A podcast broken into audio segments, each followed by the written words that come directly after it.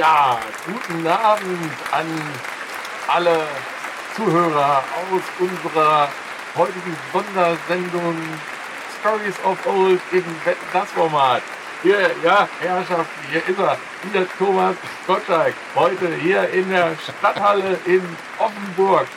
Live und ja, Herrschaften, beruhigen Sie sich doch, beruhigen Sie sich doch, setzen Sie sich erstmal hin. Ja, Standing Convention ist, ist schon klar.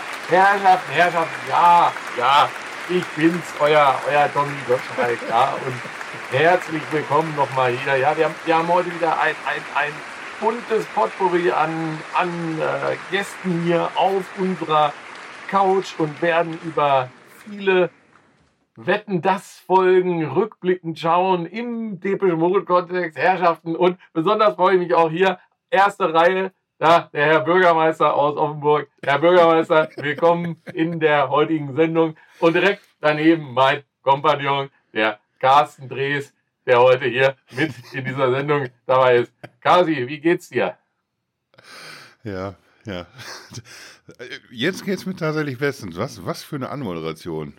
Wir hätten vielleicht noch die Zuschauer auch noch in, äh, die Zuhörer hätten wir noch begrüßen müssen. Ah. In, in Österreich und der Schweiz. Natürlich die Zuhörer in der Schweiz und in Österreich. Auch ein großes herzlich willkommen in die Regionen hier. Äh, freut mich, dass Sie auch wieder zahlreich eingeschalten haben bei diesem europäischen Großformat, was wir hier veranstalten. Herrschaften. Ja, wie gesagt, mir geht's bestens tatsächlich. Also ich, ich überlege gerade echt, ob du das entweder jetzt immer die Folgen so anmoderierst oder alternativ einfach wetten das weiter, weitermachst. Ja, halte ich für eine, für eine Top-Idee tatsächlich. Carsten, jetzt muss ich dir aber wirklich erstmal einmal die, die Frage stellen, Herrschaften. So, soll ich jetzt so weiterreden oder, oder, oder kann, ich jetzt, kann ich jetzt wieder normal reden eigentlich? Wieder wie immer. Äh, Mach, mach, mach bitte normal. Ich glaube, ich würde es nicht so richtig aushalten. Aber Okay. danke, dass du mich mit eingebaut hast in die Show. Ich, ich bin dann so quasi so die Cindy von Marzahn. Die, naja, so zwischendurch hat er die ja auch so als, als Co-Host dabei gehabt. Was ich vergessen hatte, verdrängt hatte. Aber in der Recherche zu dieser Folge heute hier ist mir das dann irgendwie wieder aufgekommen. Ja, wobei ich, wenn ich dich so äh, schnuckel angucke, dann sehe ich dich aber eher in dem Hunzinger-Format hier. Oh, oh. Oh, Ja, ich, ich habe schön abgenommen die letzten Tage. ja, ist schön. Ne? Hauen, da, fangen wir mit dem Sexismus-Part direkt zum Anfang an. Der Gottschalk durfte ja auch immer auf Frauenbeinen rumkrabbeln, ja. Ja, komischerweise. Ne? Ja. Das gehörte auch so ein bisschen zum guten Ton einfach. Aber deswegen hört er ja auch auf, weil er das alles nicht mehr darf. Ne? Und bevor man den den Mund verbietet, ne, da macht Man darf ja nichts mehr sagen. ja eben, eben drum, ja. Weit ist es gekommen. Ah. Naja, bevor jetzt irgendwie Leute sehr verwirrt nochmal drauf gucken, ob sie überhaupt irgendwie das richtige Format hier hören. äh, Das ist ja jetzt nicht die große TV-Analyse, aber nachdem Thomas Gottschalk tatsächlich das letzte Mal, und jetzt nun wirklich das letzte Mal, er hatte ja schon eine, eine Abschiedsvorstellung, jetzt das letzte Mal moderiert hat, und wir natürlich die Folgen zelebriert haben, wo unsere Götter zu Gast waren, da lag es jetzt fast ein bisschen auf der Hand, dass wir da heute mal dr dringend drüber quatschen müssen. Vor allen Dingen, weil Thomas Gottschalk und Depeche, da gibt es ja noch so, so, so ein paar andere Verknüpfungen. Und da, da, kann man ruhig mal heute drüber reden. Einfach mal so ein bisschen wieder zurück auch in die 80er gucken, als so Tommys Popshow und solche Geschichten, als das mal ein Ding war. Da, daran ziehen wir uns heute hoch. Aber erstmal natürlich müssen wir jetzt auf, über Wetten das reden. Hast du denn geguckt, die Folge eigentlich? Ich habe, ähm, also erstmal erstmal noch zu dem, was du gesagt hast. Ne?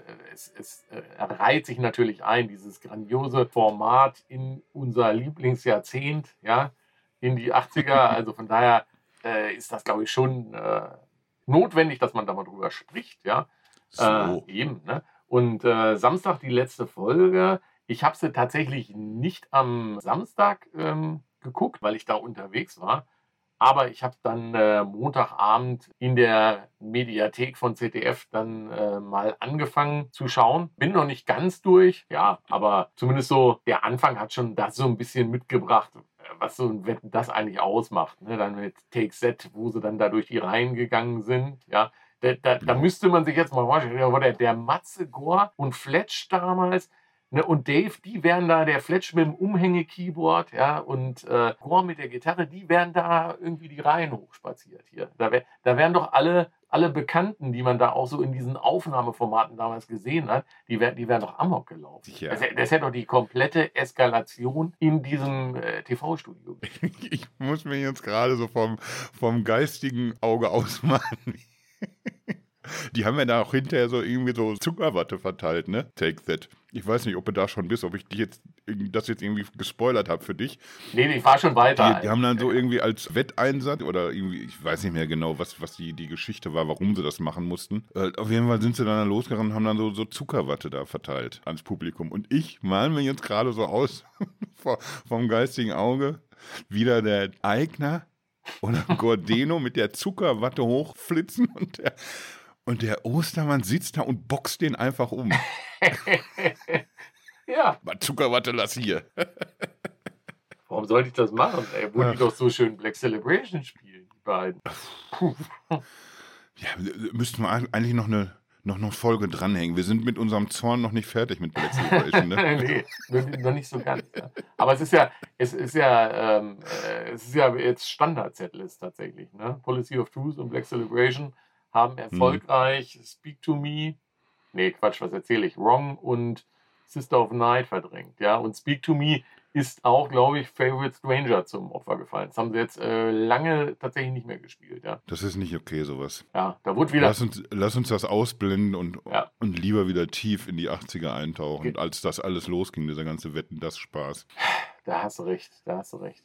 Was sind, wie sind denn so deine Erinnerungen an Anwetten das Abende in den 80ern? Ja, ich, ich habe übrigens auch nicht die ganze Folge mir angeguckt. Ich, ich bin ja, als Schalke-Fan bin ich ja schwer gezeichnet. Ne? Wenn, die, wenn die live gezeigt werden, dann, dann weißt du nicht irgendwie. Du bist so in dieser Not- versus Elend-Abteilung unterwegs. Wenn du dann zwischen Wetten das, wie es heute ist, und, und einem Schalke-Spiel hin und her selbst. Ich habe mich dann ganz schnell verabschiedet von dem Fußballspiel, weil es einfach sehr, sehr grottig war und musste dann aber auch feststellen, ich, ich kann mir aber auch nicht die ganze Sendung Wetten das angucken. Es ist irgendwie so diese, einfach diese Geschichten mit den Wetten und, und Alter, echt, echt jetzt hier wieder ein Gabelstapler. Kommt, ey. Ich, ich mache hier irgendwas mit dem Gabelstapler oder einem Bagger oder ich erkenne irgendwas am Geruch, am Geschmack oder irgendwie durch einer wirft es mir vor den Kopf diese ganze Wettennummer, die, die ist einfach so aufgebraucht, glaube ich. Das funktioniert nicht mehr. Und dann hast du halt irgendwie so mit Thomas Gottschalk irgendwie auch so einen Kameraden, der das immer noch natürlich hochprofessionell macht. Zumindest in den Momenten, wo er keine Namen nennen muss, seiner, seiner Gäste. Da ist er ja komplett neben der Spur. Der kann ja nicht irgendwen von irgendwem unterscheiden. Das gibt's doch gar nicht. Ja, auf jeden Fall. Er hätte ein bisschen früher Schluss machen müssen, habe ich das Gefühl, aber jetzt, jetzt hat man es eben nochmal so, zumindest irgendwie so halb mitverfolgt, was da los war und Ach, papalapap. Ja, also da, daran merkst du auf jeden Fall, dass so, so, das Tempo hat sich auch so komplett verändert. Ne? Wenn du so andere Shows dir anguckst, irgendwie, wie wird hier geschnitten und in was für einem Tempo werden da irgendwie Gäste durchgepeitscht und sowas alles. Das ist dann schon so ein bisschen so dieses gute alte Zeitding, das, das bleibt noch irgendwie über aber, aber gleichzeitig auch so ein Gefühl, das ist hier tatsächlich so durch diese ganzen Jahre irgendwie echt schlecht gekommen. Also spätestens mit Lanz hätte man die Nummer irgendwie einstampfen müssen. Jetzt, jetzt bist du aber sehr negativ. Also man könnte meinen, du hast Black Celebration live dir gerade noch äh, eingezogen, um hier auf Temperatur zu kommen.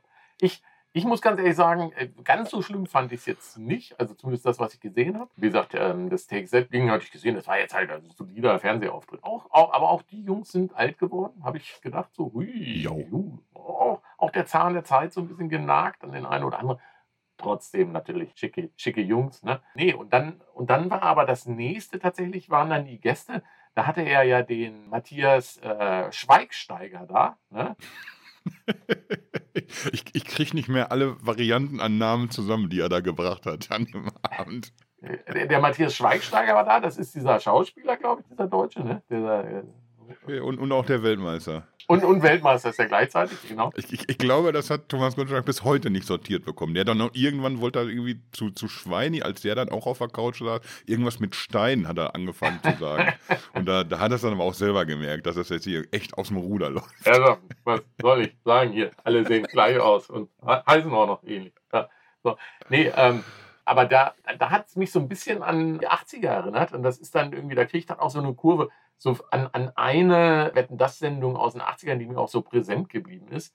Und zwar war jetzt der Schweigsteiger, war ja da, weil der diesen Film gemacht hat ähm, über Willi, Willi Manilli, äh, Milli Vanilli. Ja? Ähm, das fand ich jetzt wieder so ein Punkt, der, diesen Film habe ich gar nicht mitgekriegt. Und da hat wieder dieser, dieser Informationsfluss Wetten das gesagt, so, oh hier, das ist ja ein schöner 80er-Streifen, den kannst du dir ja irgendwie mal, mal reintun. Das war halt so eine Filmvorstellung. Und das war damals auch immer mhm. ein Highlight von Wetten das, weil du wusstest, es kommt ein neuer Film ins Kino und äh, was ich meine, war dann halt 1984 muss das gewesen sein. Indiana Jones und der Tempel des Todes. Und äh, da weiß ich, da war der, ich weiß gar nicht, wie der Schauspieler heißt, da sind wir wieder super vorbereitet, aber dieser kleine, der auch ja, bei den Goonies, bei den Goonies hat er auch mitgespielt.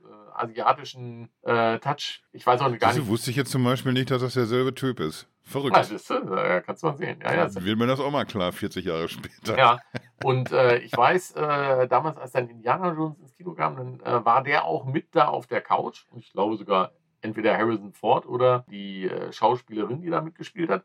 Und, und dann hat man da ja schon so drauf gefiebert, weil du dann die Chance gekriegt hast, eventuell so ein 20 oder 30 Sekundenausschnitt von diesem Film, mhm. der ja eigentlich nur im Kino läuft, ja, den du ja nie auf deinen Fernseher gekriegt hast, weil Videorekorder war da auch gerade so, also wir haben unseren ersten, glaube ich, 85 gekriegt, ja. Und dann hattest du tatsächlich die Chance, irgendwie 30 Sekunden von diesem Film zu gucken. Und da, da kann ich mich noch dran erinnern. Das war dann, äh, war dann genau diese Stelle, wo das Flugzeug abstürzt, da am Anfang noch und die mit dem Schlauchboot rausspringen, äh, ja. Und oh, wie geil. Und dann irgendwie, ja, durfst du wieder nicht ins Kino, weil der war ja ab 12 und du warst aber erst elf und so. Halt so die, die, die, die Real-World-Problems, die, die, es da damals gab, ja. Ja, aber, aber du hast natürlich recht. Das, ich, ich, glaube, man vergisst das auch heute so, so ein bisschen, wenn man da so drauf zurückguckt, dass irgendwie so ohne Internet irgendwie wir haben da schon mal irgendwann drüber ge gesprochen, irgendwie, dass man zum Beispiel so Songtexte einfach nicht parat hatte, weil sie eben nicht überall standen. Und genauso ist das irgendwie mit diesen Trailern auch. Irgendwie natürlich guckst du dir einen von 17 Trailern, die für den nächsten Marvel-Film rauskommen, die guckst du dir irgendwie, wenn du da Bock drauf hast, direkt auf YouTube an. Ja. Und du wirst an allen Ecken und Enden, dadurch, dass deine Bubble so aufgebaut ist, wie sie nun mal aufgebaut ist, stolperst du drüber, weil die halt irgendwie einen ähnlichen Film oder einen Musikgeschmack haben bei, bei Twitter oder sonst wo, Facebook, überall, wo du bist, stolperst du über, über solche Informationen. Hey, und man hat natürlich auch einen ganz anderen Informationsfluss im Vorfeld, ne, wo gesagt wird, jetzt sind die Dreharbeiten be beendet, hier sind schon mal erste Bilder. Genau. Und dann kommt irgendwann eine Ankündigung, dass jetzt der erste Trailer dann und dann bei irgendeiner Comic-Con gezeigt wird oder so. Du bist einfach so nah dran an diesen Infos und damals hast du echt irgendwie so, tatsächlich, wie du gesagt hast, gefiebert.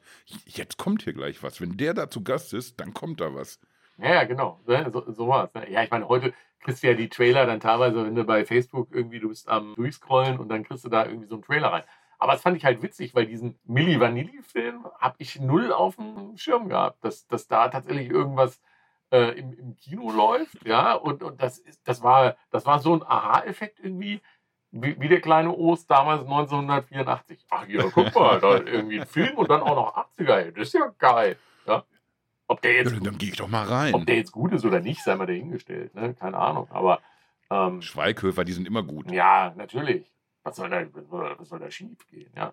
Spiel, spielt ich meine das übrigens auch tatsächlich nur so, so halbironisch, weil, weil irgendwie meistens, man, man legt da irgendwie immer so, so, so diese Kritikabteilung, in der man da so unterwegs ist. Ne? Man legt da irgendwie immer so, so, so ein Maß irgendwie an, wo ich, wo ich glaube, manchmal ist es ein bisschen zu übertrieben. Aber so, wenn man, wenn man so einen Film sich anguckt und will einfach jetzt nur ein bisschen entertained werden Geht das und nicht schon, alles ne? tot ja, analysieren, ja, ja. dann hat man echt Spaß auch mit Schweighöfer-Filmen. Da habe ich schon sehr viel Spaß gehabt. Ich weiß gar nicht, den einen, den einen von, äh, von Milli Vanilli, den spielt ja, glaube ich, auch der Till Schweiger, glaube ich, ne? Der, der ich weiß es nicht. ich hoffe nicht tatsächlich. Nein, natürlich nicht. Müsste, müsste sein. Müsste, müsste. Ich erinnere mich noch an, an damals Bang Boom Bang, als, als ja auch Til Schweiger so eine, so eine kleine Gastrolle übernommen hat auf dem Fußballplatz und hat da irgendwie auch so, so eine Rastermähne. Ah, stimmt. Ja. Die, die, hat er dann, die, die könnte er dann schön nochmal wieder rauskramen. Genau. Ja, super. Ich habe übrigens diesen Trailer auch verpasst. Da war ich leider noch im Schalke-Spiel. Das ist, ich lerne jetzt irgendwie auch noch hier was, was Neues dazu. Ja. Ich hatte den den Milli Vanilli-Film ist vor zwei Minuten auch nicht auf dem Schirm. Ja, ich habe tatsächlich die, die ersten Wetten, das Folgen, die ich äh, geguckt habe, waren sogar noch äh, mit Frank Elsner. Ne? Ich weiß, wann hat es Tommy übernommen? Ich meine 87 oder so. Weiß ich tatsächlich gar nicht mehr. Ja. Wie hieß nochmal dieser andere? Frank Elsner. Nein, da war doch so ein Ost Ostdeutschland, so ein Moderator, der das auch zwischendurch gemacht hat. Ah, stimmt. Wie hieß denn er jetzt? Das gibt's doch gar nicht. Ich, also das Gesicht sehe ich vor mir und ich kann mich auch noch an die Bildschlagzeile erinnern, als der irgendwie im, im Baumarkt geklaut hat. aber, Hat er? aber wie er heißt, weiß kein Mensch. Wann, wann hat er das übernommen? Ich glaube sogar. Nee, glaube ich doch nicht. Ich, meine, wir sind. Ich wollte erst sagen, Ja, ja. vor Thomas Gottschalk, aber ich glaube, der hat irgendwie nach Thomas Gottschalk und dann hat Thomas Gottschalk das einfach selber wieder übernommen. Ich bin aber Ah, tatsächlich nee. gerade Ja, ja. verwirrt. Also, ich habe jetzt mal, ne, ich habe jetzt mal das Orakel gefragt, ne? Also 81 bis, äh, bis 87 Frank Elsner, tatsächlich, Hm? sechs Jahre, ne? Äh, Gottfaser auf Wetten das. Dann äh, Thomas Gottschalk 87 bis 92 und dann kam er. Wolfgang Lippert hatte ich, stimmt, hatte Alter, ich, ja, Lippert. hatte ich voll nicht auf dem Schirm, ja, aber, aber nur 92 und 93. Und dann äh, hat 94 bis 2011, ja schon, was soll ich sagen? Nach zwei Nasen tanken super, hier der Tommy Gottschalk jetzt auf, auf der Bühne hier mit dem Bürgermeister. Ja, dann, und dann gab es nochmal eine ganz große Offensive von Markus Lanz. Ui. das war auch ein unfassbarer Quatsch. Ja, und dann, und dann nochmal Gottschalk. 21 bis äh, 23. Es gab tatsächlich sieben, sieben Jahre ohne Wetten. Das 2014 bis, bis 21. Ja, vielleicht hätte man es dabei auch einfach belassen sollen. Ach, Ich denke mir so bei, bei manchen Sachen, äh, ich, ich wollte auch jetzt nicht so zu negativ klingen eben, als ich so zusammengefasst habe, was ich so für Eindrücke hatte jetzt von dieser letzten Folge. Eig eigentlich war ich auch so der Meinung, irgendwie, du hast so, sowohl gesehen, warum es jetzt ein guter Zeitpunkt ist, dass man es jetzt auch bleiben lässt. Du hast aber auch immer wieder gut erkennen können, warum du da so Bock drauf gehabt hast. Irgendwie. Das war halt wirklich ein landesweites Event. Da Mhm. hat einfach ganz Deutschland vorm Fernseher gesessen und es hast du eben auch jetzt wieder gesehen, du hast das ja mit Take That schon erzählt. Gibt immer wieder so Hinweise drauf, auch so in den neueren Folgen, warum das damals so eine große Nummer war. Und warum dann, egal ob auf der Arbeit oder vorher in der Schule, warum man wusste, wenn man es geguckt hat, da wirst du Montag drüber reden. Da wird zu reden drüber sein, wenn man, wenn man das nächste Mal irgendwie vor seinen Klassenkameraden steht. Also ich weiß, damals äh, haben, haben, haben tatsächlich mal da äh, vier Leute ein, ein LKW auf Biergläser abgestellt. Hm, Bier. Ohne Bier drin, nur auf die Gläser. Das muss man sich mal vorstellen. Ja, schon. Und ich kann mich auch noch erinnern an diese, diese Stiftwette, der die Farben schmecken wollte, der dann aber einfach geschummelt hat, der Sack. Hat er? Okay, das weiß ich nicht mehr. Ich, ich glaube, das war hier aus der, aus der Titanic-Redaktion. Ich weiß nicht, ob das der Chefredakteur sogar war, aber irgendeiner von denen auf jeden Fall. Und der hat dann da so, so auch wieder so eine, die, die hatten ja immer so lustige Brillen auch, ne? Ja, stimmt. Die Die Brillen waren immer hatten. gut. Aber immer dann das. Und die hat er sich nicht richtig aufgesetzt. Und die Wette war irgendwie, ich, ich lutsche hier an irgendeinem Filzstift und dann weiß ich, was das für eine Farbe ist. Und der hat aber einfach geguckt, Sack. okay. Da muss man, muss man Ja, auch das, was bei. das, das, war schon, das war schon ein bisschen schön. Ich, ich glaube auch, dass das die erste Sendung war, wo damals der TED eingeführt wurde, da, da, wo du da so abstimmen konntest. das, wär, das hatte ich tatsächlich auch gerade auf dem Schirm, weil ich wollte da damals immer mitmachen. Was musste man denn tun, um, um beim TED mitmachen zu können? Das war ja nicht eine öffentliche nicht. Nummer. Ne? Also das war, äh, den gab es ja auch zum Beispiel bei äh, Berlin äh, 1930. Herrschaften, hier, ja, hier, wie heißt er? Der andere. Dieter Der, Thomas der. Dieter, der Dieter, der Thomas, Auch der schon tot. Ja, genau. Äh, da, da wurde ja auch mal per TED abgestimmt, glaube ich. Und ich wollte immer, ich Ja. wollte immer mitstimmen, wollte immer, wollte immer meine, meine Musiklieblinge nach, nach vorne. Musstest du ja nicht einfach nur anrufen? Nee, es, es gab da, glaube ich, keine Nummer oder so. Oder, oder, oder es wurde mir, wurde mir verschwiegen, weil ich sonst unsere Telefonrechnung in exorbitante Höhen getrieben hätte. Das kann natürlich auch sein. Ja. Ich glaube, es war eher das. Ich meine, man konnte da anrufen. Okay. Das war dann die, das war dann die Zukunft, weil vorher, da musstest du dann immer eine Postkarte an irgendwas schicken, wenn du bei irgendwas mitmachen wolltest. Alter, Postkarten um irgendwie, Alter, das ist unfassbar. Was sich die Zeiten geändert haben. Ja, Mensch, wetten das. Aber bevor wir jetzt einfach nochmal 700 Milliarden Folgen Revue passieren lassen, wir wollen uns ja ein bisschen, du hast es wahrscheinlich zwischendurch vergessen, aber wir wollen ja auch ein bisschen auf Depeche gucken. Ja, genau. Da, da hätte ich jetzt hätte ich jetzt sowieso die Kurve gekriegt, weil damals, an, also das war dann so Anfang der 90er, so ein- sagen wir mal so nach Devotional Tour, um so 93, 94, ja, habe ich ja Mhm. habe ich ja mein Umfeld zu Hause gequält, ja, mit, äh, mit meiner Leidenschaft für illegal aufgenommene Konzerte. Also das, was man bei, bei YouTube heute zu Massen äh, für, für Umme kriegt, ja, war ja damals ein, ein äh, ganz schweres äh, Diebstahldelikt zum einen und äh, auch äh, so ein bisschen, hatte so ein bisschen Schwarzmarktcharakter. Ne? Ich habe, Mhm. ich habe Dortmund 90, was hast du für mich? Ja? Und äh, auf diese Art und Weise habe ich es ja damals geschafft, mir ähm, irgendwie ein bunte, eine große bunte Sammlung an Kassetten, vorrangig der Marke TDK und Maxel, zusammenzusammeln, wo dann halt äh, so Konzertmitschnitte drauf waren, ne, von den ganzen Depeche Mode Mhm. So von 80 bis ja dann halt so Ende Devotional Tour. Ja. Und das habe ich so revolutioniert, dass du wirklich so eine Kassette einlegen konntest. Und ich konnte dir sagen, welches Konzert das ist. Und da haben, haben, haben bei mir alle gesagt, so, ey, da kannst du ja mit zu Wetten, das gehen und so. Und jetzt, jetzt musst du dir vorstellen, ich hätte da jetzt bei, bei Gottschalk auf der Couch gesessen mit so einer Brille, mit so Kassetten drauf oder ein Schlagzeug oder so, ja. Und, ah, das ist Saarbrücken 82, habe ich erkannt, ja. Also hier Chicago 90, hörst du doch da, da hustet einer im Hintergrund, ja, bei Everything Counts. Ich, ich stelle mir eine Brille vor, einfach so Tasten, die so über die komplette Breite, über beide Augen gehen, einfach. Wie so, wie so eine, so eine süße, süße kleine Synthi. Oder so, ja. Tastatur. Ja, genau, genau. Hey, hey, stell dir mal vor. Schreibe ich mir mal auf einen Zettel als Geburtstagsgeschenk für dich mal irgendwann. Ja, eine Rate, Ich bastel dir die eine selber. Ratebrille für Ost, genau. Aus Salzteig bastel ich dir die. Oh, Salzteig ist auch so ein 80er-Ding, ne?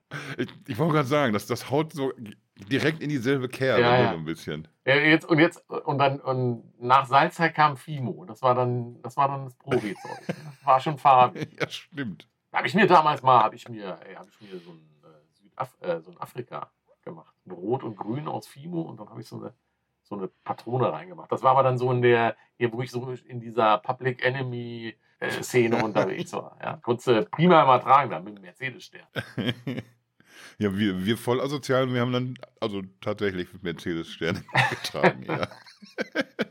Die ging auch einfach leichter ab früher. Nein, damals gab es noch welche. Ich glaube, heute hat ein Mercedes gar keinen Stern mehr, ne? Ja. Oder, oder zumindest nicht lange. naja, ja, zweimal waren sie da, ne? Also, ja. Mode. Und zwar so in schon so, schon so das Depeche-Spätwerk eher. Mhm. Also in, in, den, in den Glanzzeiten von Wetten das, da haben sie es irgendwie nicht hingeschafft. Oder, oder das ZDF konnte sich das damals noch nicht leisten, kann auch sein. Ja. Erste Mal 2006. Oder es hat, oder es, es hat die Zielgruppe nicht äh, getroffen. Das kann natürlich auch sein. Ne? Zielgruppe, sein. Zielgruppe ist, äh, ist äh, eigentlich ja für Wetten das, sag ich mal, äh, Familien angestaubt zu Hause samstagsabends auf der Couch. Ja? Mhm. Und äh, jetzt lässt du da so eine Prügeltruppe drauf los, hier, die irgendwie da mit, mit Lautsprechern kommen und auf, auf Metall hauen und so. Das kannst du ja, das kannst du ja keinen kein zumuten. Ne? Und Und der eine Typ mit Schminke und Röcke ja, an, furchtbar. Ne? Und, und, und dann kannst du nicht bringen. und dann 2006 kannst du mal sehen, wie sich die Zielgruppen verändert haben. Also der Depeche Mode-Fan Ja, ja, ist damit für- für quasi so eine- zum angestaubten Samstagabendsgucker degradiert worden. Ja, aber, aber für so eine halbnackte Chair hat es ja auch gereicht, schließlich. Bringe ich mal so jetzt als Die war am Gegenargument. Wochenende auch da wieder. Ne? Wir sah auch aus wie immer, ne? Da, ich, glaube, das ist einfach, da, da wird laufend werden die Ersatzteile durchgewechselt. Die wird auch in 400 Jahren noch so Ich habe aussehen. da sofort irgendwie immer, wenn ich, wenn ich chair, habe ich, äh, habe ich Viona Ryder und äh, Meerjung, Meerjungfrauen küssen besser gleich noch äh, als Film irgendwie im, im Kopf. ich nicht. Äh, weiß ich aber auch Ich nicht. glaube, ich habe auch einfach nicht gesehen, tatsächlich. Das, äh, das war übrigens auch noch so ein, so ein Moment, der, der, das war so ein bisschen so auch so die Cringe-Abteilung, als dann, wie heißt er nochmal, Börne, Jan-Josef Liefers Mhm. und, und diese andere Schauspielerin, als die dann das Lied gesungen haben. Ich weiß nicht, ob da Cher wirklich so drauf Bock hat, dass dann so Leute ihr, ihr Lied da singen. Ah, Schwierig. Naja.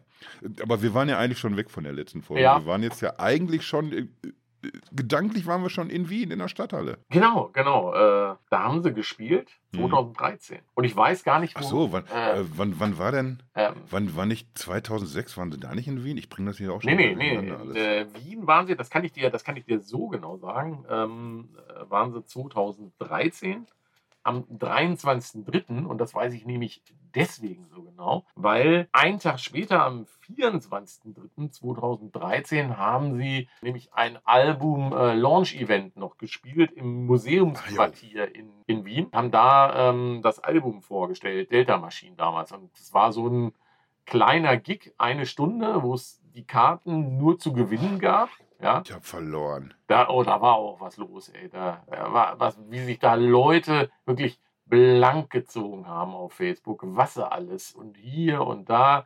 Äh, war schon, war, war, grenzte schon hart an Prostitution, ne? nur an so eine Karte ranzukommen. Ich erinnere mich noch, dass ich irgendwie aus, aus irgendeinem Grund habe ich mich da gar nicht so drum bemüht. Ich, ich bin da sehr spät erst eingestiegen, als man so mehr und mehr gesehen, oh Kacke, da sind jetzt aber viele bekannte Gesichter. Da hätte sie jetzt eigentlich doch Bock. Und dann habe ich da so, so halbherzig noch so bei den letzten drei Gewinnspielen irgendwie mitgemacht, aber da waren dann diverse Züge dann schon abgefahren. Und dann hinterher siehst du natürlich die Bilder. Alter, die waren ja alle da, die du kennst und noch mehr. Eigentlich waren alle da, glaube ich, ja. Also ich war auch da. Ich, ich habe ich, ich hab mich beworben gehabt. Ne? War das nicht mit, hast du da nicht ein Video für gemacht? Ich habe äh, genau, das das? genau, ich habe ein Video gemacht. Also man musste das irgendwie, ich weiß gar nicht, ob man das irgendwo hinladen oder verlinken musste auf irgendeine bestimmte Seite. Genau. Und ich, ich habe dann halt überlegt, oi, was, äh, was machst du? Einfach jetzt da irgendwie so, so ein Bild posten und, oder oder zu sagen, dass ich ja der Größte der größten Fans bin, war dann auch nicht irgendwie. Und dann habe ich überlegt, was machst du? Und ähm, ich habe dann, äh, weil ich auch, das war auch sehr, sehr zeitkritisch, weil es war dann irgendwie Montagmorgens musste ich wieder irgendwie die ganze Woche in Außendienst und habe mir dann von der, von der Arbeit eine Videokamera mitgenommen, äh, mit der ich dann so, so Einzelbilder auch schießen konnte. Und dann mhm. habe ich hier in meinem, in meinem kleinen, äh, aufgeräumten äh, Bürobums hier, ja, habe ich dann, habe ich alle meine Depeche Mode T-Shirts, die ich über, und da sind einige, die ich über ein, eine lange Zeitraum des Fan-Daseins gesammelt habe. Also ging im Grunde los mit den ja, ersten gekauften, hatten wir, ähm, hatten wir ja auch schon mal drüber gesprochen, wie man damals so zum ersten Konzert gegangen ist. Damals mal hier bei unserer Folge irgendwie das erste Mal, ne? wie, wie schäbig man mhm. da ausgesehen hatte. Da hatte ich ja dann auch noch dieses, dieses weiße vom Quelle Versand erworbene T-Shirt. Und teilweise gab es ja dann auch Zeiten während, während der äh, Angel Tour, ich weiß gar nicht, was mich geritten hat, so ein, da gab es so ein gelbes Master and Servant T-Shirt im, im, im, Merch zu kaufen. Das habe ich mir auch gekauft. Das, das T-Shirt, gelb kann man jetzt drüber streiten, aber das kann man mal schön auf eine, auf eine kurze Hose im Sommer anziehen. Muss nicht immer schwarz sein. Ne? So, da, aber das habe ich mir in Größe M gekauft. Ja. ja, du warst auch was schlanker bestimmt. Ja, aber, Kleiner. aber komischerweise ja habe noch ich Wachstum. die Shirts von der Tournee 90 und 93, die ich mir gegeben habe, ich mir alle in XL gekauft. Ja, da passe ich heute immer noch rein, Mhm. rein wie nur eins. Ja. Ah, fast. Aber Hier, also bis, bis dahin haben wir es gemeinsam. Ich habe die auch in XL gekauft. naja, Die, die kann ich mir heute, wenn ich versuche, mir die überzuziehen, ich kann die maximal als Stirnband anziehen. ja, aber auch das, wer es tragen kann, weiß es. Aber ich glaube, auch mein Kopf ist aber auch dicker geworden. nee, also die, die Ohren sind dicker geworden. Oh, so ein Schwammhals aber. Aber wir driften schon Ja, wieder. ab genau. hier. Naja, auf jeden Fall, genau. Ich, ähm, ich, ich glaube, es waren so an die 220 T-Shirts, die, ich, äh, die ich da hatte.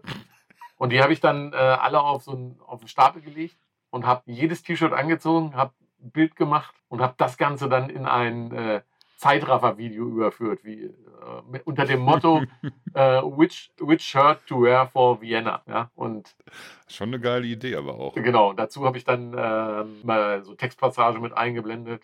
Sure, kleine Ostern. Habe ich auch immer, hängt immer noch ein Zettel bei mir hier, tatsächlich am Büro äh, Depeche Mode äh, Museo. Ja, also wie, so ein bisschen wie beim, Ach ja, ich erinnere mich. ja, so ein bisschen wie beim äh, Strange-Video, wo wir ja eigentlich drüber reden wollten heute, aber das kommt ja erst nächste Woche raus. Deswegen haben wir Wetten das So. eingeschoben. Ne? Nee, und äh, genau, da habe ich äh, dann hier so reingefilmt ne, und dann mal auch so über meinen äh, Emacs und Juno 60 und äh, dann halt die Frage, which shirt to wear for Vienna? Ne? Also T-Shirts habe ich genug, aber ich weiß nicht, ob ich eine Karte habe. So in die Richtung ging das. Und da hatte ich das Mhm. schön mit Musik untermalt, mit Sun and the Rainfall äh, selber äh, quasi reingesequenzt äh, mit meinem Equipment. Ja, War sehr schön. Oh. Ja. Ich schon wieder Gänsehaut hier, ne? Furchtbar. Ist, ist zufällig, gibt es Videomaterial auch, wie dann hinterher Astrid die ganzen 200 T-Shirts wieder zusammenfaltet? Das hast doch bestimmt nicht du gemacht. Ja, äh, also, wie gesagt, das Video habe ich aufgenommen hier Sonntagabend und Montag musste ich los und dann lag der Haufen hier natürlich erstmal. Aber nein, die hat nicht Astrid zusammengelegt. Die habe alle ich wieder zusammengelegt. Ne? Und, aber äh, geil wäre halt nochmal, wenn es nochmal so eine Aktion gibt, weil inzwischen sind es, glaube ich, irgendwie an die 400 oder 500 T-Shirts. Ich meine, das war halt jetzt 2013, da sind ja äh, die 2013er Tour kam noch dazu, dann die äh, Spritty-Tour plus die andere Tour.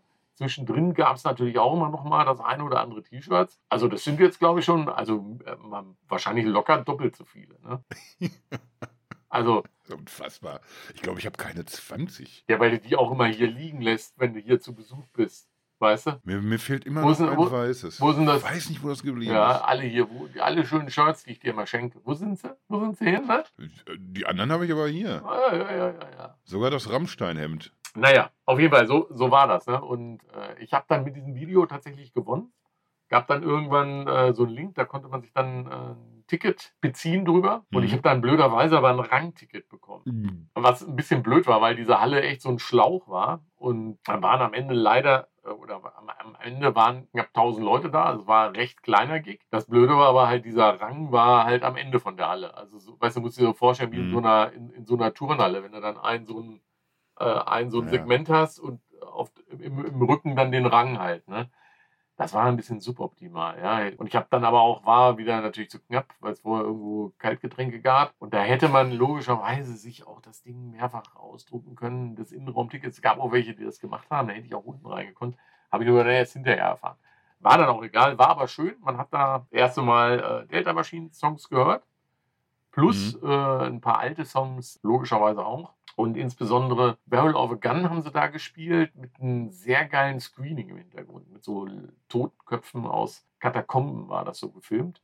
Das war schon, äh, war schon ganz, ganz schick, ja. Und der Matze Gore hatte da, hatte da, hatte da ein eigenes Merchandise-Shirt an. Echt? Ja, ich glaube, so ein weißes ähm, XXXL äh. Und ich meine, vorne war quasi so von der Delta-Maschine, äh, Delta-Maschinen-Ära, glaube ich, dieses Bild, wo die da irgendwie so einen Hang hochgehen oder so einen Strand oder was, Mhm. was, was immer das war. Ja. ja, so war das. Ist auch schon wieder, verdammt, ey, schon wieder über zehn Jahre her, ne?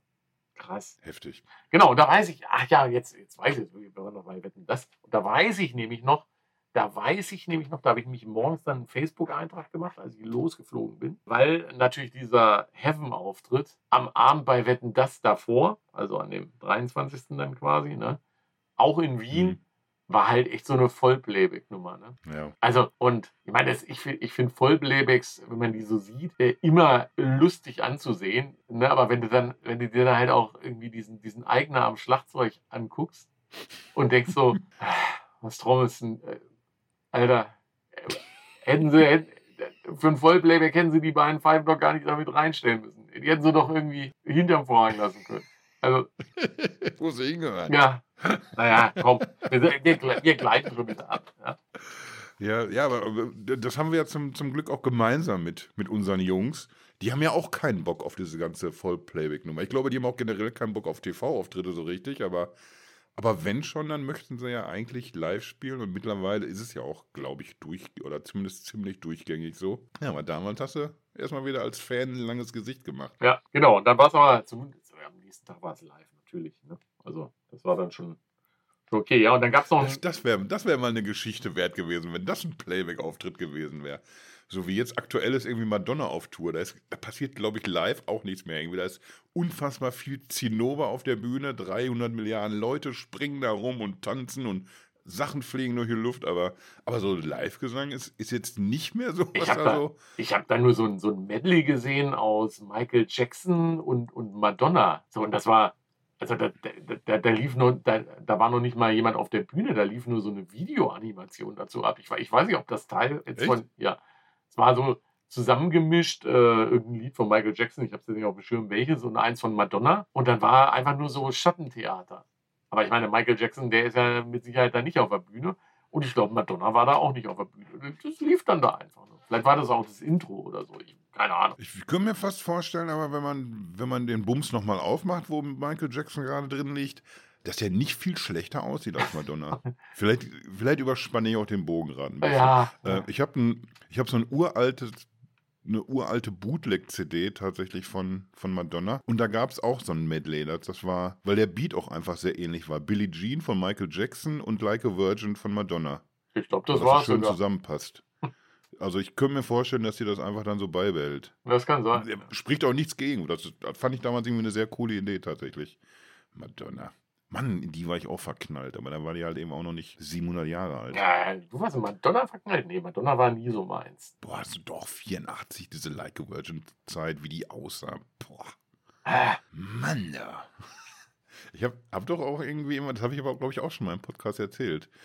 immer wenn ich in so Büchlein reingeschrieben habe bei, den, bei den Mädels in der Klasse, da war dann so, so Mitte der 80er war Bruce Springsteen Lieblingssänger, Madonna Lieblingssängerin und Band Depeche halt. Pam, pam, pam. Immer dasselbe. Das kann man ja da reinschreiben, deswegen Sehr, muss sehr man ja nicht verliebt sein. Doch, muss man. Sample nicht vergessen. Äh, Ja. Ich war viel verliebt in den 80ern. ich hatte ähm, Kim Wilde, fand ich. War ich auch verliebt, natürlich. Was sind alle Verliebte? Ja, also Und Anfang der Ich glaube 80er. sogar auch ein bisschen in Nena. Hat, ja, wollte ich gerade sagen. Anfang der 80er war bei mir auch, auch Nena. Ich, wenn, man so, Hm. wenn dann, äh, wir hatten Gong als Fernsehzeitung damals und dann war dann irgendwie 1930 Hitparade, war eher immer manchmal so ein kleines Bildchen in Farbe. Habe ich dann mir mal immer Nena ausgeschnitten. Hab ich in meiner Hosentasche gehabt. Das ist unfassbar. Schwurbel-Nena. Das ist auch kein Erzählen.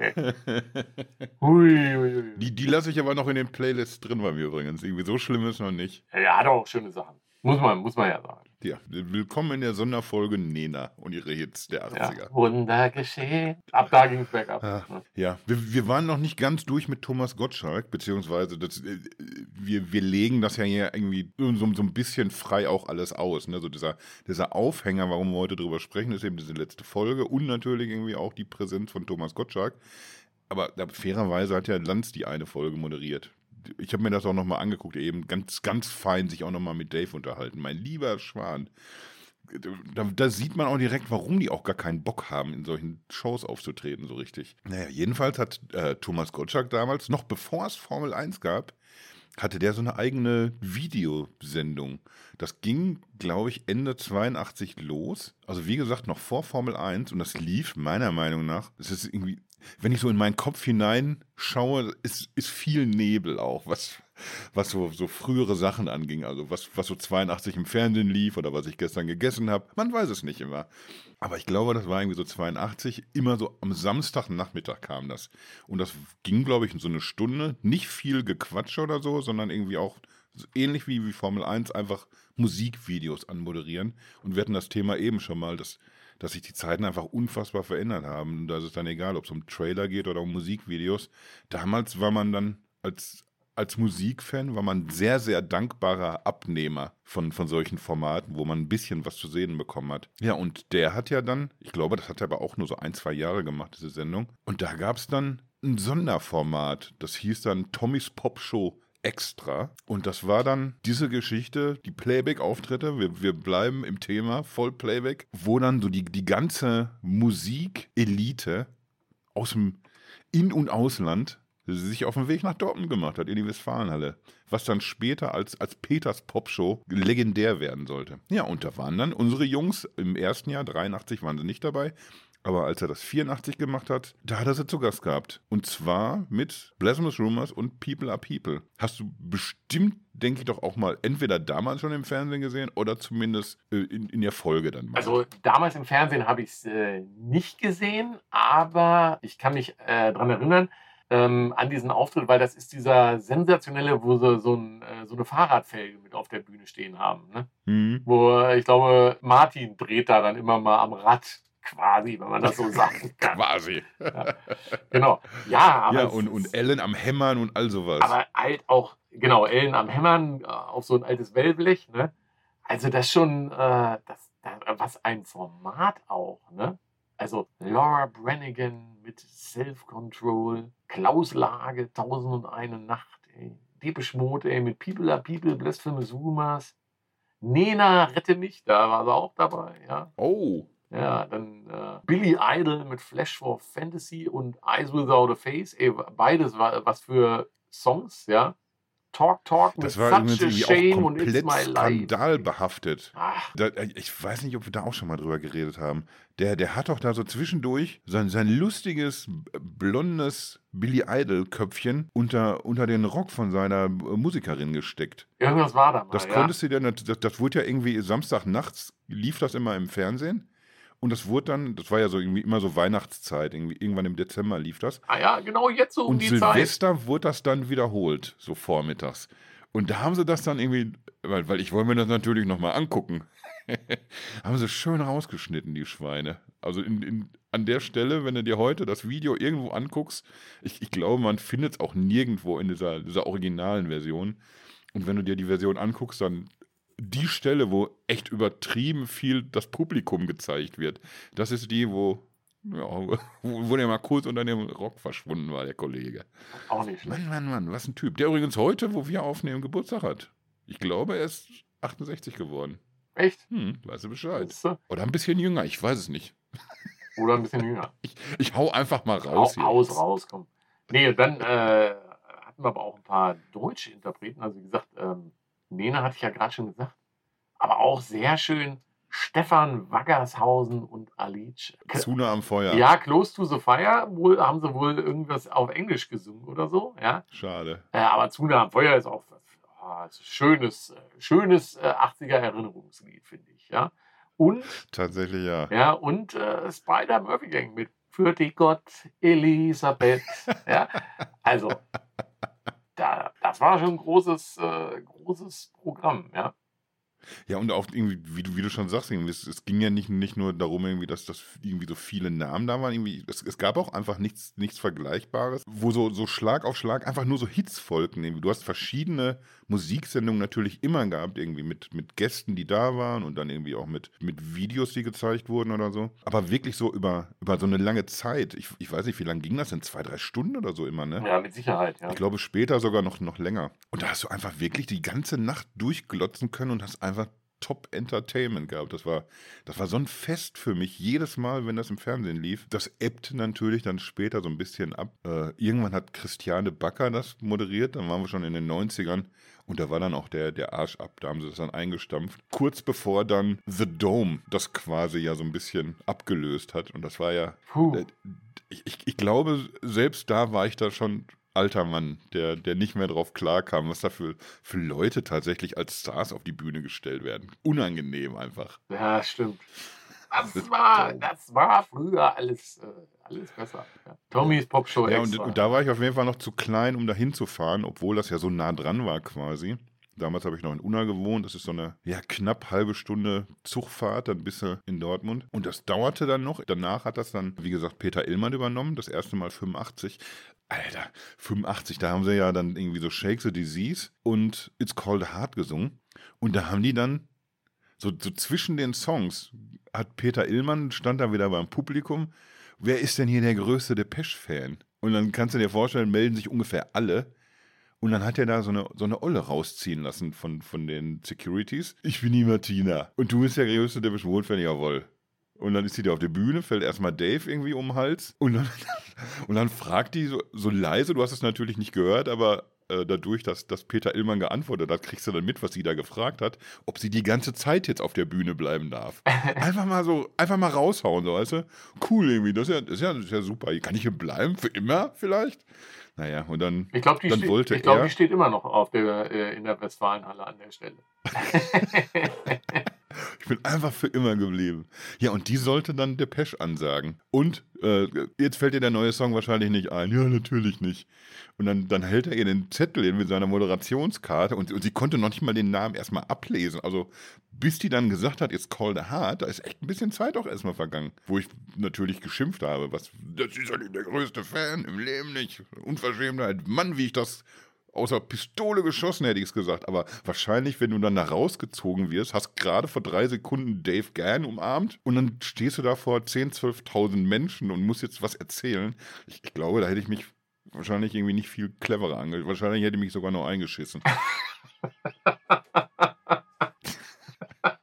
Naja, die saß dann ja jedenfalls, während, Äh, während äh, Depeche It's a Heart performt haben. Und die hat sich dann, und das ich, ich krieg dieses Bild einfach auch nie aus dem Kopf, die hat sich dann irgendwie so immer so, so mit beiden Händen so selbst so auf die Schenkel geklopft im Takt. Habe ich noch nie gesehen, dass jemand sowas macht zu Musik. Wenn sie wenigstens, wie, wie sich das in Deutschland gehört, so auf zwei und vier immer mitgeklatscht hätte, so, weißt du?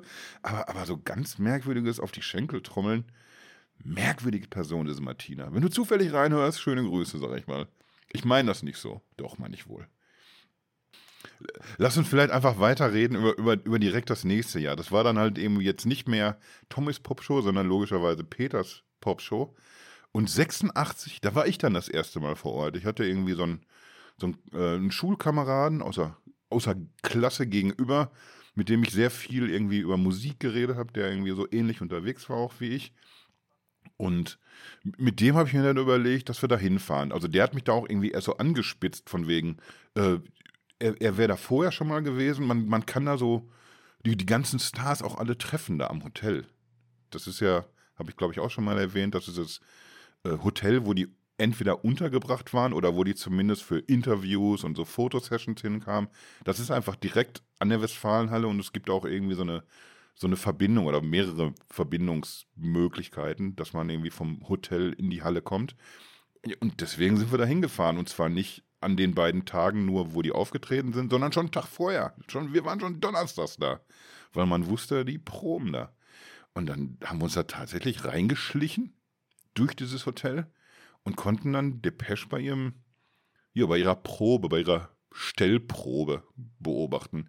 Zum Glück waren das noch damals andere Zeiten irgendwie. Da haben sich wirklich die ganzen Stars hingestellt und da wurde dann irgendwie so Licht und solche Geschichten, das wurde dann halt äh, alles ausprobiert und die haben dann irgendwie so mehr oder weniger gelangweilt das Ding performt. Heutzutage werden ja dann manchmal einfach Statisten hingestellt, weil ob das Licht richtig auf die Person geht, das, da, da brauchst du nicht Dave Gann hinstellen. Ja, aber damals war das natürlich eine riesengroße Nummer für mich, ein paar Meter vor denen zu stehen, wie die dann performt haben. Äh, was, was haben die denn damals? Ja, Stripped und A Question of Time waren das. Ich glaube, da stand sogar auch so ein, so ein Motorrad tatsächlich mit auf der Bühne. Ach, goldene Zeiten waren das. Ja, und vor allen Dingen, das, das Wichtigste war ja, man hat die nicht nur, nur wirklich so aus der Nähe mal tatsächlich begutachten können, die Herrschaften. Äh, man hatte sogar die Möglichkeit, sich ein Autogramm zu holen. Ich habe Glück gehabt, habe ich bei, bei Andy Fletcher, den habe ich direkt nach der Probe abgefangen. Äh, ich habe es dann auf dem Hof, wenn man von der Westfalenhalle rübergeht zum, zu, äh, zum Hotel, da habe ich dann eigentlich noch, noch Alan Wilder abgefangen und ich sage eigentlich deswegen, weil er ist da irgendwie alleine mit, mit dem Bodyguard rummarschiert. Ich weiß jetzt nicht, ob das André war oder, oder dieser andere Bodyguard. Habe ich jetzt gerade den Namen vergessen, wie der andere hieß damals. André kann ich mir auch nur deswegen äh, merken, weil, weil der da immer seine Späße mitgemacht hat, irgendwie mit, mit diesem Namen des Kollegen. Bist du der andere? Nee, ich bin der andere. super, super Bodyguard. Naja, jedenfalls hat der mir ja angedroht, wenn ich jetzt hier tatsächlich versuche, von Alan Wilder mir ein Autogramm zu holen, dass er mir dann eine reinzimmern würde. Das fand ich tatsächlich auch als äh, damals 15-Jähriger übergriffig. Aber ich habe mir dann einfach mal lieber kein Autogramm geholt von dem Kollegen. Und ich glaube, das war auch das Jahr, wo wir dann im, im Hotelrestaurant das erste Mal die, die Band so direkt neben uns haben sitzen sehen. Oder nee, es kann auch sein, dass das 89 erst war. Ich erinnere mich daran, dass, dass auf jeden Fall Camouflage auch da waren. Die saßen nämlich auch da und haben sich, glaube ich, äh, genauso in die Hose gemacht vor Aufregung, dass da auf einmal der Mode sitzen.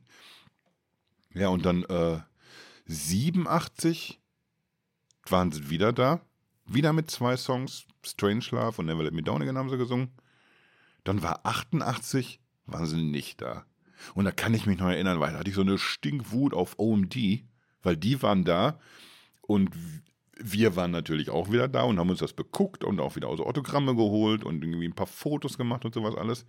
Und dann haben, haben sich da irgendwie OMD so aufgespielt, als, als wären sie so hier diese großen Synthie-Pop-Stars, wo wir doch genau wussten, das sind aber Depeche Mode eigentlich kaum sind die mal ein Jahr nicht da, irgendwie mucken die anderen auf, so, weißt du? Das hat mich wütend gemacht, macht mich jetzt auch wieder wütend. Tatsächlich, so war das. Ja, und dann 89. Also, bevor du, bevor, bevor, bevor du 89 erzählst, ne, ich äh, kann mich an diese, an diese Aufzeichnung halt auch immer gut erinnern. Wie gesagt, das war ja tatsächlich immer so zu Beginn der, der Weihnachtszeit oder so Ende mhm. November, Anfang Dezember kam das immer. Ne? Und da hatte irgendwie mein, mein Bruder, glaube ich, auch mal Geburtstag. Der hat dann da meistens auch mal gefeiert. Und dann war klar irgendwie so, oh, wenn das übertragen wird, dann ging ja auch mal, meistens dann, die Übertragung startete ja noch mehr erst so um 22 Uhr und dann lief das irgendwie drei Stunden oder so. Ne? Ich glaube sogar noch später. Und dann hast du da nur immer drauf hingefiebert. Und dann, äh, 87 kann ich mich nicht mehr dran erinnern, an äh, Strange Love und Never Let Me Down Again. Mhm. Und dann hast du da irgendwie den, den Fernseher, da war ja dann irgendwie, äh, das geht ja leise und so. Ne? Und da hast du nur das Bild und, und hast drauf hingefiebert, irgendwie, ah, jetzt kommen sie. Und dann hast du das laut gemacht. Weißt du, und dann irgendwie so die komplett, das komplette Entsetzen in der gesamten Familie irgendwie. Weißt du, so, was ist denn das für ein Scheiß irgendwie? Da kann sich ja keiner, was sind denn das irgendwie für Idioten und ja. ja. Ja, ja, kommt mir sehr bekannt vor von meiner Familie. Ja, meine, so- meine. Mama, die hat sich, glaube ich, einfach immer gefreut. Die hat sich einfach für Leute gefreut, die sich über irgendwas freuen. Wenn ich das gut fand, musste sie die Musik nicht mögen, aber sie, sie mochte, dass ich da so Spaß dran habe. Aber mein, mein Papa was das angeht, echt ein Vollarsch einfach. Nicht nur was das angeht, aber das wäre eine ganz andere Geschichte. Ja, aber, aber so war das tatsächlich. Es waren Feiertage. Ja, ja, genau. Ja, ja und, und äh, 89 dann eben. Äh, wieder genau dasselbe Spiel. Man steht schon wieder irgendwie äh, vorm Hotel. Zu den Proben haben wir es da irgendwie nicht geschafft.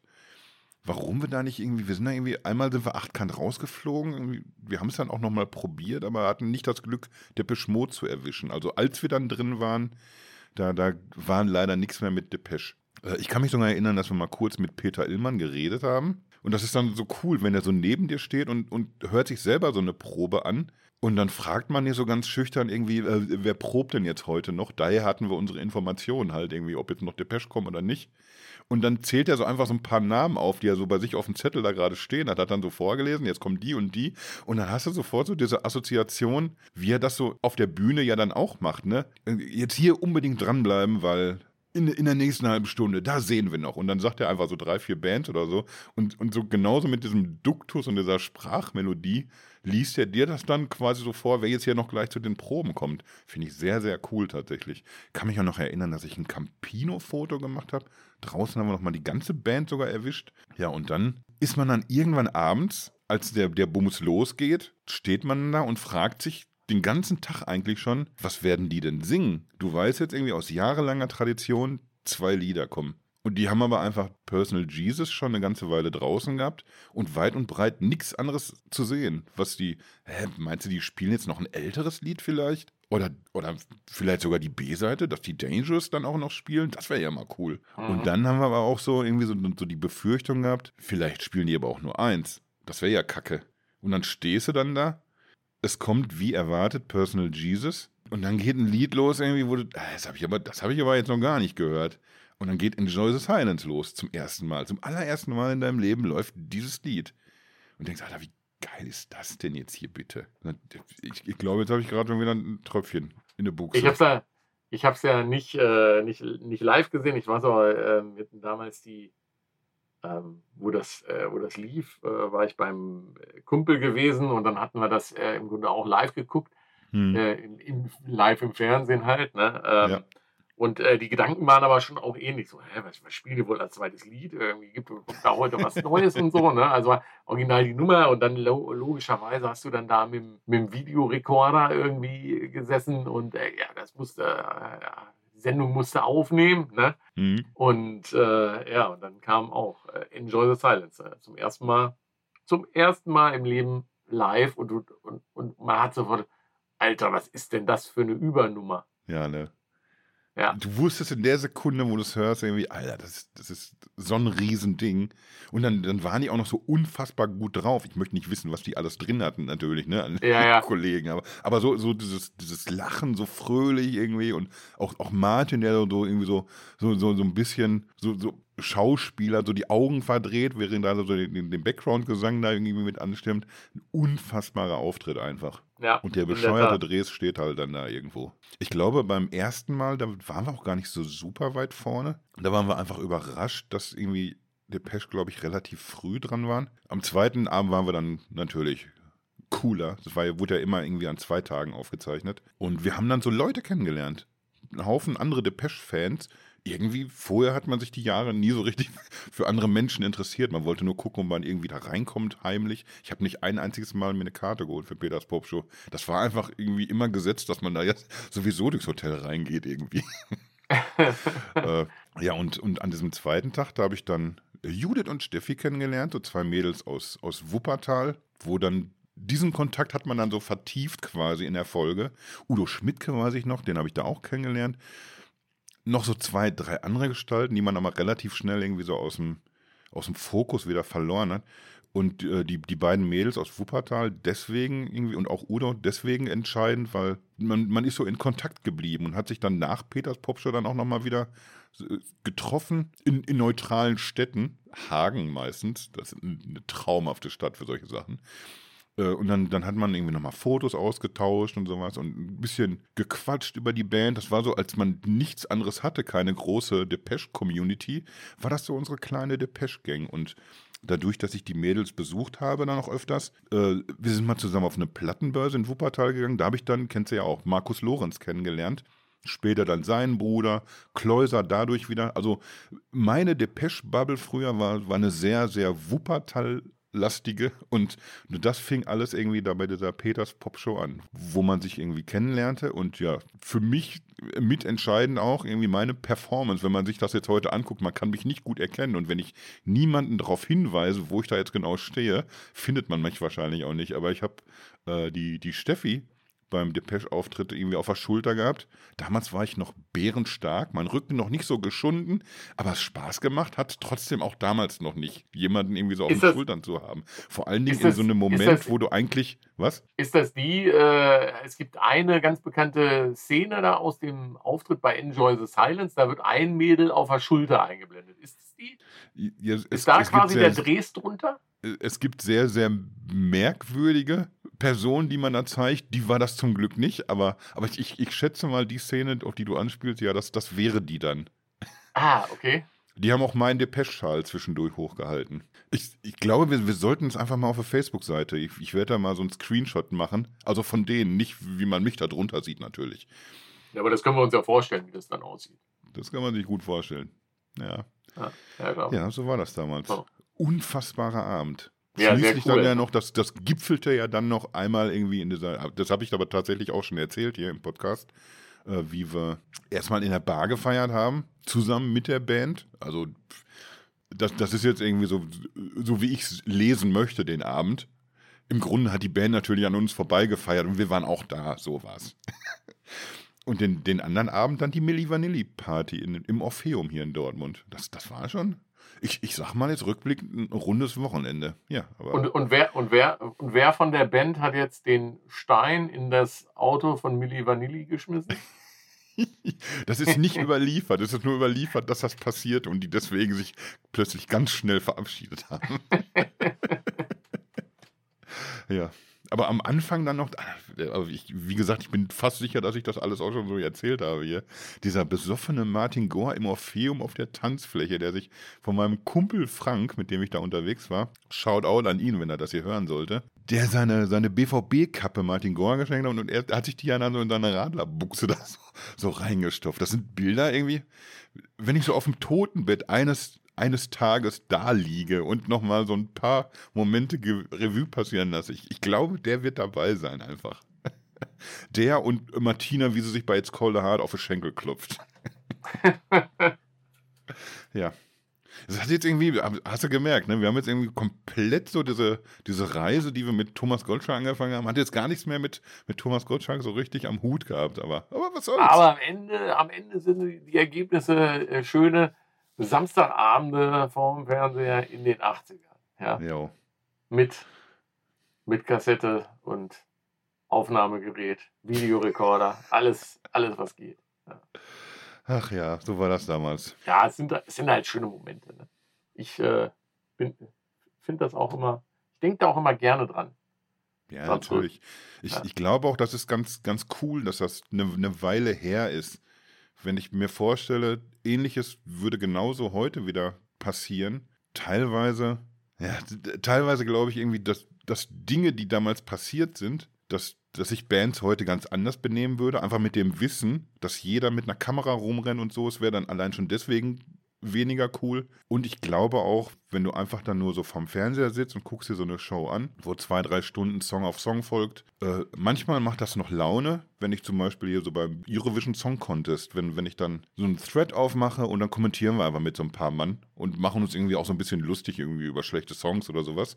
Das macht noch irgendwie immer so ein bisschen Spaß, aber so generell, so wie dieser Ton eben so ist in der Social Media Welt, ich, ich glaube, da würde so viel heute kaputt und schlecht geredet, einfach durch die Bank. alles wäre irgendwie kacke oder die sind auch nicht mehr so gut oder irgendwie sowas. Es wird wahrscheinlich deutlich weniger Spaß machen. Und von daher, ich, ich glaube, deswegen deswegen Damals- reden wir da auch so gerne drüber, ne? weil man hat irgendwie Ja. sehr, sehr schöne Erinnerungen dran. Niemand hat es dir so richtig kaputt gemacht und das Nee, kriegt damals auch in hast du dir- Zukunft keiner mehr Genau, kaputt. damals, damals hast du dir eigentlich, eigentlich äh, selber das Bild gemacht ja, und Mhm. hast das dann auch vertreten und hast nicht von anderen dir das madig machen lassen. Ja, und das war ja, äh, das war ja zum Beispiel auch bei mir jetzt so ein Punkt. Ja, da haben wir ja, glaube ich, eine ganz gute Kurve jetzt, äh, weil gestern kamen die Spotify-Jahrescharts raus. Ach, yo. Ja, ne? und äh, das war bei mir auch so ein Punkt, wo ich ja dann äh, Anfang dieses Jahres äh, dann irgendwann mal gesagt habe, so, nee, ich mache jetzt mal hier Facebook, habe ich mir die App deinstalliert, dass ich auch gar keine Push-Notifications kriege, weil Mhm. ich ähm, einfach nicht wollte, dass ich ähm, Ghost Again vorher über irgendwen höre oder über irgendwen eine Meinung kriege. Ich wollte das tatsächlich so hören wie früher. Mhm. Sprich, ich kaufe mir die Platte, die, die es halt nicht gab. Also es gab ja dann nur einen offiziellen Videostream. Das Ja, stimmt dann nicht auch- mit denen. Ja, stimmt nicht mit denen. Platte kam ja jetzt raus. Ne? Ist auch ein Geschenk für die Fans. Hm, so relativ. Ja. ähm, aber ähm, ich, ich wollte es, ich wollte es so hören, äh, wie, wie früher. Wie man es damals äh, gemacht hat, ne? wie man es damals gemacht hat, genau. Und äh, das, das habe ich dann auch gemacht, ja. Und das führt dazu, äh, nicht äh, deine Top-Songs 2023. Platz 1, Ghost Again. Platz 2, Speak to Me. Platz 3, Before We Drown. Platz 4, People Are Good. Platz 5, Waiting Time. Ich glaube, sehr, sehr ähnlich sehen meine Top 5 auch aus. Und dann, und dann geht's, geht's weiter. Ich lese mal meine, meine Top 10 vor. Dann kommt Platz 6, Play for Today, The Cure. Okay, das lag Oh. wahrscheinlich an den, an den Konzerten letztes Jahr noch, Hm. äh, weil das da immer lief. Dann ganz merkwürdig, wie das reinkommt. Ich, ich, ich habe da eine Erklärung für. Äh, The Chauffeur von Duran Duran. Oh. Ja, weil äh, ich finde das Lied eigentlich gar nicht jetzt, jetzt so den Knaller, aber ich habe immer, oft wenn ich dann äh, Sachen höre, äh, immer diesen Radiomodus an. Und irgendwie, wenn du Depeche hast, wird automatisch, kommt dieses Lied immer bei mir dann mit rein. Und dann Oh, hat, das, war das liebe ich ja. und dann, und dann, und dann passiert da folgendes. Dann gibt es ja immer bei Spotify so eine On-Repeat-Liste. Und die höre ich dann immer ganz gerne, weil ich da weiß, da sind immer die, äh, die passenden Dinger drin, ja. Hm. Und dann war das da irgendwann auch drin. Und dann hat sich das natürlich immer weiter hochpotenziert, ja. Dann ähm, äh, Cities in Dust Hm. von Garbage. Hätte ich jetzt Also- nicht so weit oben erwartet, sowas bei dir. Nicht, äh, nicht von COC, aber von Garbage. Garbage habe ich viel gehört dieses Jahr wieder. So, und dann äh, kommt nochmal Always You, Depeche Mode. A Night Like This von The Cure.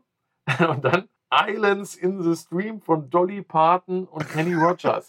Ist auch irgendwie äh, reingerutscht. Keiner weiß genau wie. Ja. Unfassbar. Und erst dann ganz spät kommt es dann irgendwie. Äh, U2, The Fly habe ich ziemlich äh, viel gehört. Äh, dann kommt äh, tatsächlich Boy Harsha, Echoes on the Bunny Moon, Cure, Mr. Kitty, Dina Summer, mein Highlight dieses Jahres. Ja, Die sind auch wirklich klasse, da haben wir noch nie drüber geredet. Also so Ja, privat jetzt mal, ne? Die sind richtig Ja. cool.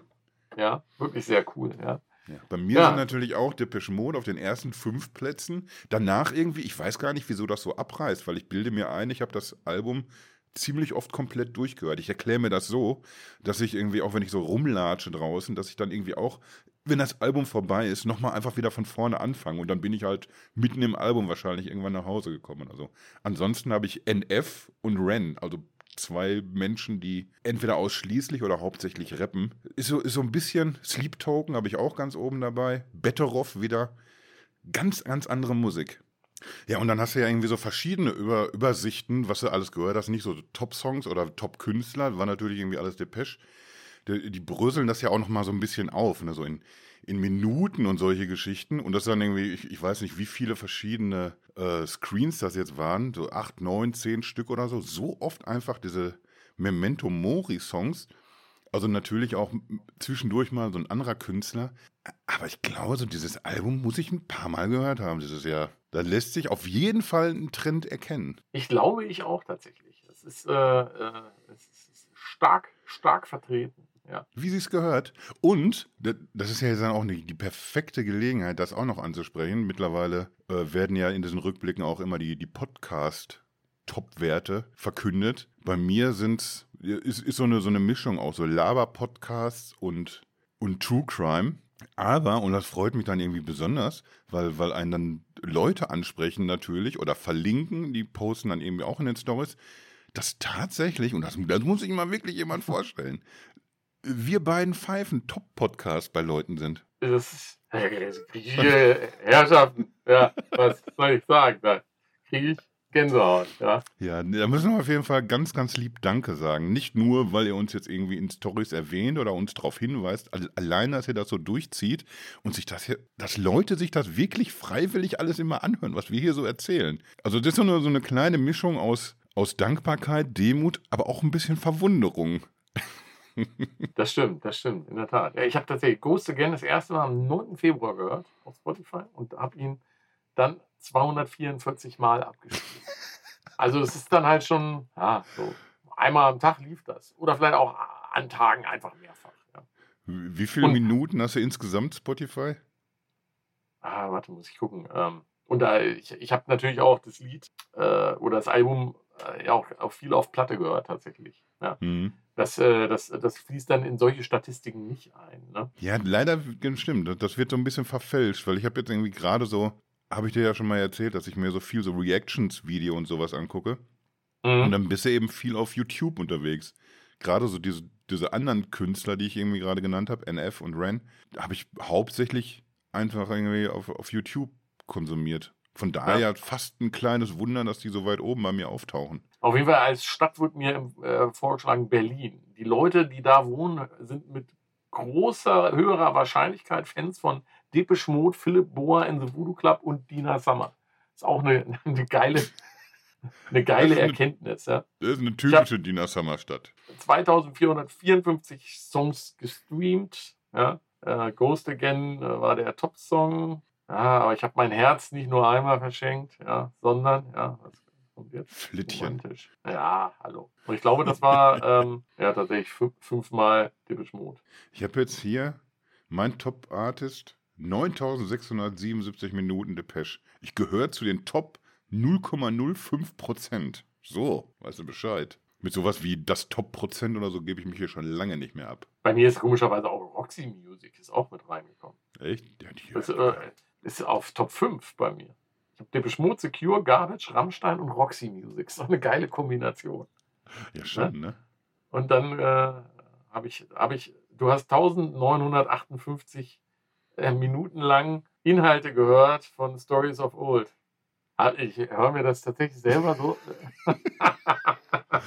nee, das, das passiert mir irgendwie ich, so nicht. Also weder dieser noch mein anderer Podcast tauchen da irgendwo auf. Der Knaller, ich gehöre zu den Top 3% Fans von mir selber. Ja, also so, sag danke, aber bitte. ja, ja, dann das Dankeschön von eben geht dann natürlich auch an dich, Ost.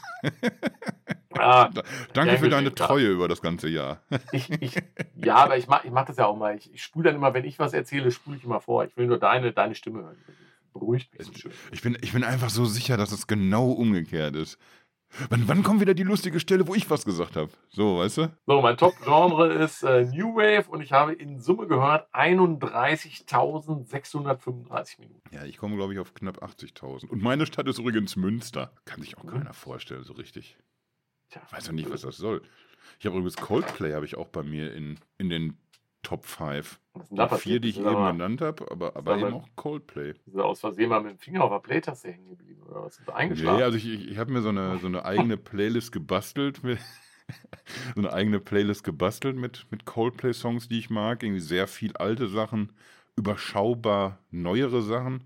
Und die habe ich, ja, doch, die höre ich auch immer noch sehr gerne tatsächlich. Anscheinend oft genug, dass, dass es für die Top 5 reicht. Ich glaube ja. aber auch, das hat auch was mit Depeche zu tun, dass man die so übertrieben oft gehört hat, dass so, so, so für alles andere war gar nicht mehr so richtig viel Raum. Das ist, wurde so ein bisschen verdrängt. So, ja. und, und deswegen kommt dann auch schon mal was auf die vorderen Plätze, was man also selber nicht so erwartet hätte, wo man nicht gedacht hätte, hä, das, ich muss doch andere Sachen öfter gehört haben als das. Ja, so ist das.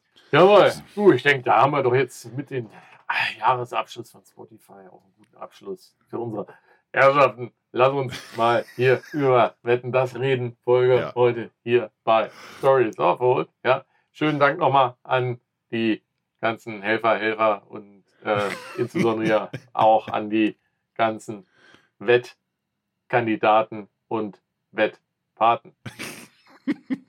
und natürlich an den Herrn Bürgermeister hier, der erste Reihe Herrschaften. Ja, ja, so. Okay. Kasi, wie machen wir weiter? Wir, wir, wir, wir, ähm, wir warten jetzt mal ab, äh, diesen Release von der Strange und Strange, Strange. Ne?